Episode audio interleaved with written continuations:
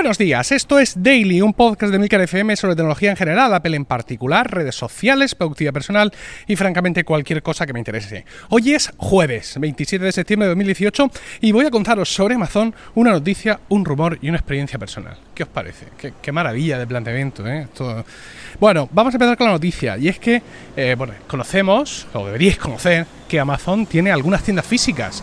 Eh, no ya solo los supermercados esos que compró o algún otro supermercado que había abierto antes en plan a ver esto cómo es, sino que tiene pues eso, algunas tiendas físicas en determinadas ciudades, librerías, que si esto, que si lo otro. Bueno, pues han abierto ahora en el Soho una tienda un tanto distópica. En el Soho es uno de los barrios de, eh, Nueva York. Es una tienda eh, donde todos los productos que se venden, es una tienda que se llama Amazon 4 estrellas, todos los productos que se venden ahí tienen una valoración de 4 estrellas, de 4 estrellas para arriba, ¿no? Eh, entonces, pues bueno, pues en, estas tiendas, eh, si eres usuario, si estás suscrito a Amazon Prime, pues pagas, digamos, el, precio más barato que, que tenga Amazon.com.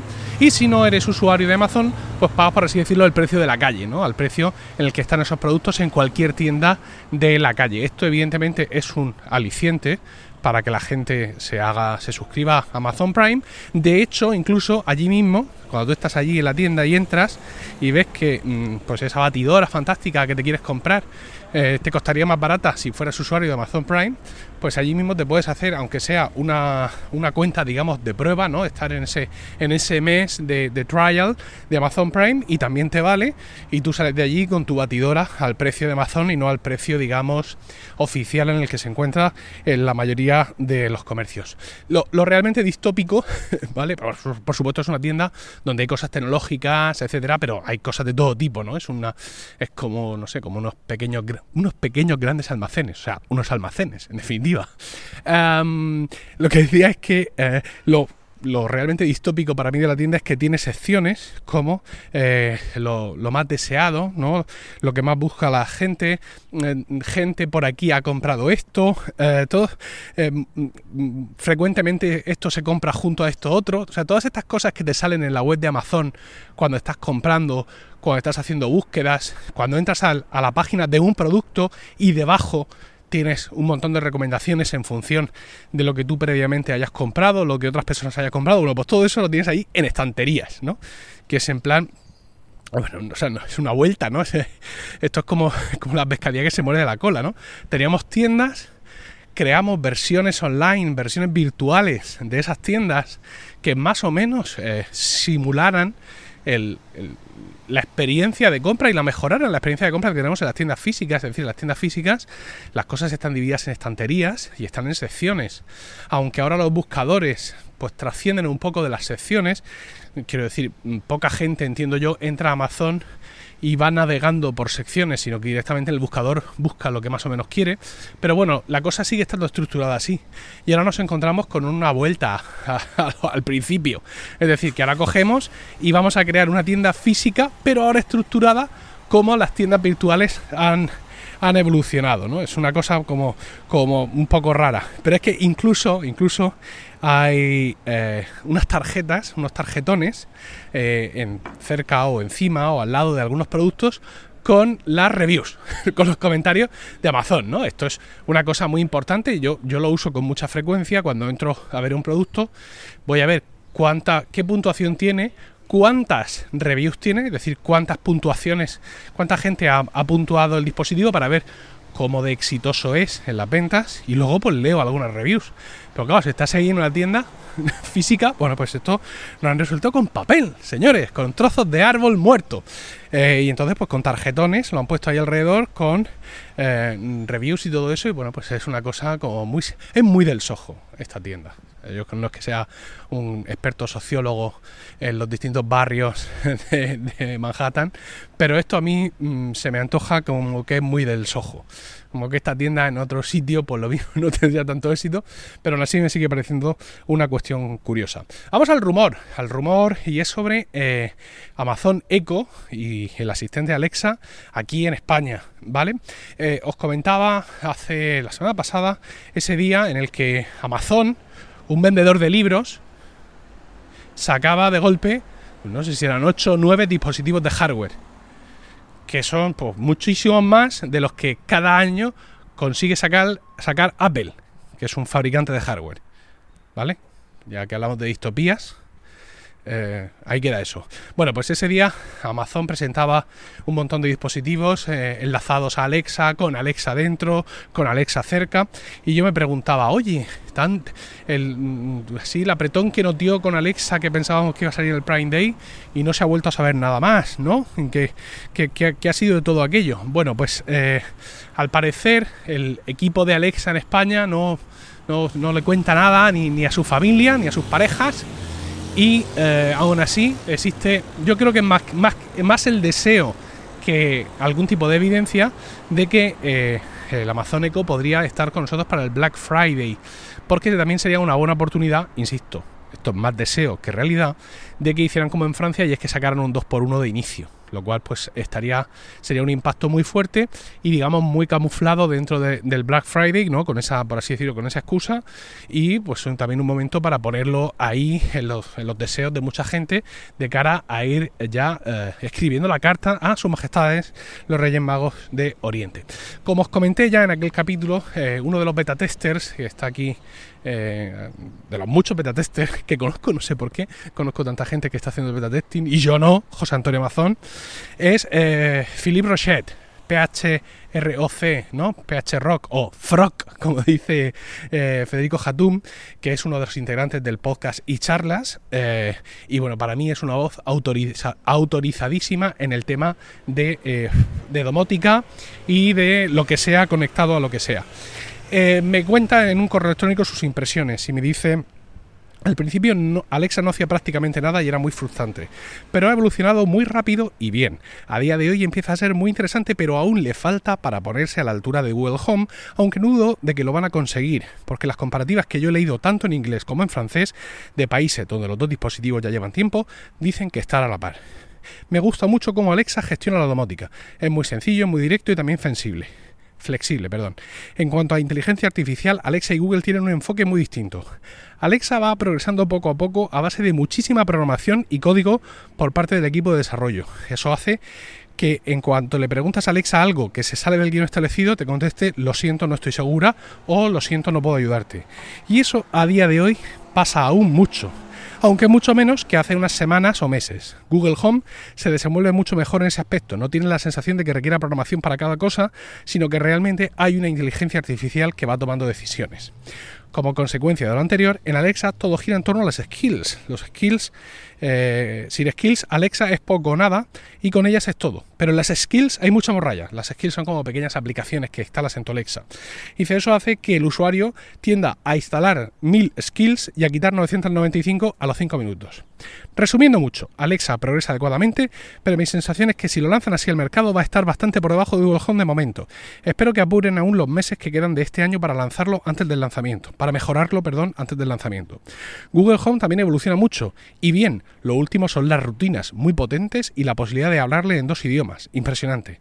La guerra está servida y mientras tanto Siri ni está ni se le espera. Bueno, demoledor el informe de Philip que, bueno, pues podía, eh, evidentemente de sus palabras, podríamos eh, alejarnos un poco de ese deseo, insisto, no evidencia, sino deseo, de que pudiera estar con nosotros para el Black Friday. Quedan, eh, no obstante lo anterior, queda un mes entero no, perdón, dos meses enteros de aquí al, Black Friday, con lo cual pues eh, pueden apretar, por así decirlo, en estos dos meses que quedan, el mm, ritmo de actualizaciones, de cosas nuevas, de emails eh, que el equipo de Alexa manda a los beta testers. Oye, ahora puedes hacer esto, ahora puedes hacer lo otro, prueba esto, aquí está la encuesta de la semana, ve respondiendo.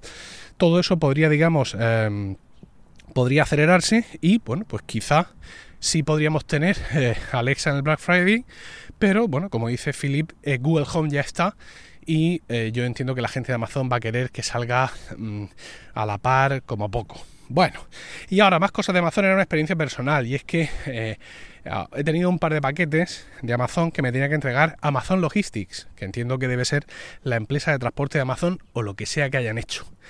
El caso es que la primera experiencia ha sido muy mala, porque era un paquete que me iban a entregar el lunes 17 de septiembre ya me llegó un aviso diciendo que del lunes 17 nada. Y hicieron un primer intento de entrega el jueves 20, jueves 20 por la tarde. Entonces me llamaron, oiga, estoy aquí y esto está cerrado. Y le dije, jueves 20 por la tarde. Sí, es una oficina y su horario es de mañana, de 8 a 3. Y dice, ah, vale, pues entonces lo voy a apuntar aquí y mañana viernes, viernes 21, de 8 a 3, venimos a dejar el paquete. Muy bien, fantástico. Ah, al día siguiente, pues, discurre el día. Yo salí pronto de la oficina, salí como a la 1 y pensé, bueno, pues todavía queda tiempo hasta las 3. Y luego recibí un email. Hemos intentado entregarle su paquete a las 7 menos cuarto de la tarde, pero no ha sido posible. Pasaron unos días de desazón, evidentemente sábado y domingo. Lunes intentan hacen un nuevo intento por la tarde, esta gente es contumaz. Y martes, viendo yo que no dan para más, eh, llamo llamo, bueno, pues pongo en contacto con soporte de Amazon a través de la web y me llaman. Le explico, mire, esto es una oficina. Entonces, acabo de ver que el paquete acaba de salir para reparto a la una menos cuarto. Tiene toda la pinta de que me lo va a intentar entregar esta tarde. No se preocupe, que yo llamo ahora mismo desde aquí, desde, Irlanda que estoy, llamo y ese paquete se lo entrega antes de las 3. Efectivamente, me lo entregaron por la tarde. Es decir, otra vez van por la tarde a intentar entregarme el paquete. Esto el martes 25. Y me llaman, oiga, es que estoy aquí. Digo ya. Pero le he dicho a usted, y he dicho ya mil veces, que la oficina está abierta de 8 a 3. Entonces, mm, tiene que volver por la mañana. Ya, entonces tengo que volver mañana, sí. ¿Y no hay por aquí ningún sitio donde yo se lo puedo dejar? No. Pero, no sé, algún bar o algún sitio donde usted le conozcan y yo se lo, yo, yo se lo dejo. Digo, no, si te he entendido la primera. Pero es que no hay ningún sitio. Ya, lo que pasa es que, claro, si yo se lo pudiera dejar aquí, y fue en plan, pero vamos a ver, pero tú es que no me estás entendiendo, o es que estás cortocircuitado. Yo también trabajo, al igual que este, este hombre, en este caso que me llamaba, y muchas veces, pues estás, llevas ya mucho tiempo de trabajo, estás cansado y no procesas. Pero es que, por tercera vez, no es que no te haya entendido, que no lo puedes dejar en ningún sitio. Bueno, pues, vale, venga, pues nada, pues. Entonces, claro, voy a tener que volver mañana. Digo, ¿qué es que te diga? Digo, yo es que esto ya lo he dicho muchas veces. Ya, pero yo no, yo es la primera vez que vengo, tal, no sé cuánto. Pues nada, hijo, como tú veas. Al día siguiente, cuando llegué a la oficina, sobre las once y media, estaba el paquete encima de la mesa. Bien, fantástico. Y el segundo paquete, que, también estaba eh, para entrega por Amazon Logistics, también estaba allí tampoco me voy a poner ninguna medalla porque claro, entiendo que ese, ese me lo entregaron en tiempo, me lo tenían que entregar ayer y me lo entregaron ayer. Pero claro, si tenían otro para llevármelo por la mañana, pues sumaron dos y dos, ¿no? No, no, van, a ser, no van a ser muy tontos. Entonces, pues la primera sensación ha sido muy, mala. Y sobre todo he tenido una sensación de, mal, de poca profesionalidad. Es decir, eh, los dos repartidores con los que he hablado por teléfono me dieron la sensación de estar un poco verdes en todo esto. Eran Mm, dos hombres jóvenes, lo cual no tiene por qué significar nada, evidentemente que sean jóvenes en cuanto a experiencia, pero me dio la sensación de un poco de amateurismo. De hecho, de hecho, ese mismo día, martes, en el cual me habían llamado y me habían intentado decir, y yo le dije que no, ese mismo día martes por la calle, luego paseando, vi una furgoneta de Amazon Logistics, una maceta blanca, una maceta, una furgoneta blanca entera con el logo de Amazon Logistics en una de las puertas. Eh, había un chico bajando de esa mm, furgoneta con un paquete. Le pregunté, oye, ¿has estado tú en la empresa Urbamusa y me has llamado? No, no, yo ese paquete no lo llevo. Ah, vale, gracias, tal. Y también me dio la sensación de, de ser mm, poco profesional del reparto la sensación era, mm, o sea, él, era también un hombre joven, con un aspecto absolutamente convencional, pero no llevaba ningún tipo de uniforme. Mm, no sé, la sensación que tengo es que Amazon Logistics es, una, es un almacén que está aquí en Cabezo de Torres, aquí en Murcia, donde llegan zagales jóvenes, igual que reparten Just Eat o reparten Deliveroo o Globo. Oye, tú date de alta autónomo, vienes aquí, te doy una furgoneta llena de paquetes y me la tienes que traer vacía a tal hora. Esa es la sensación que yo tengo, sin haber hecho ningún tipo de investigación previa sobre qué es Amazon Logistics y cómo funciona y lo que sea. La sensación que me da es de falta de profesionalidad. No sé qué experiencias eh, tenéis vosotros si las tenéis, si alguien tiene...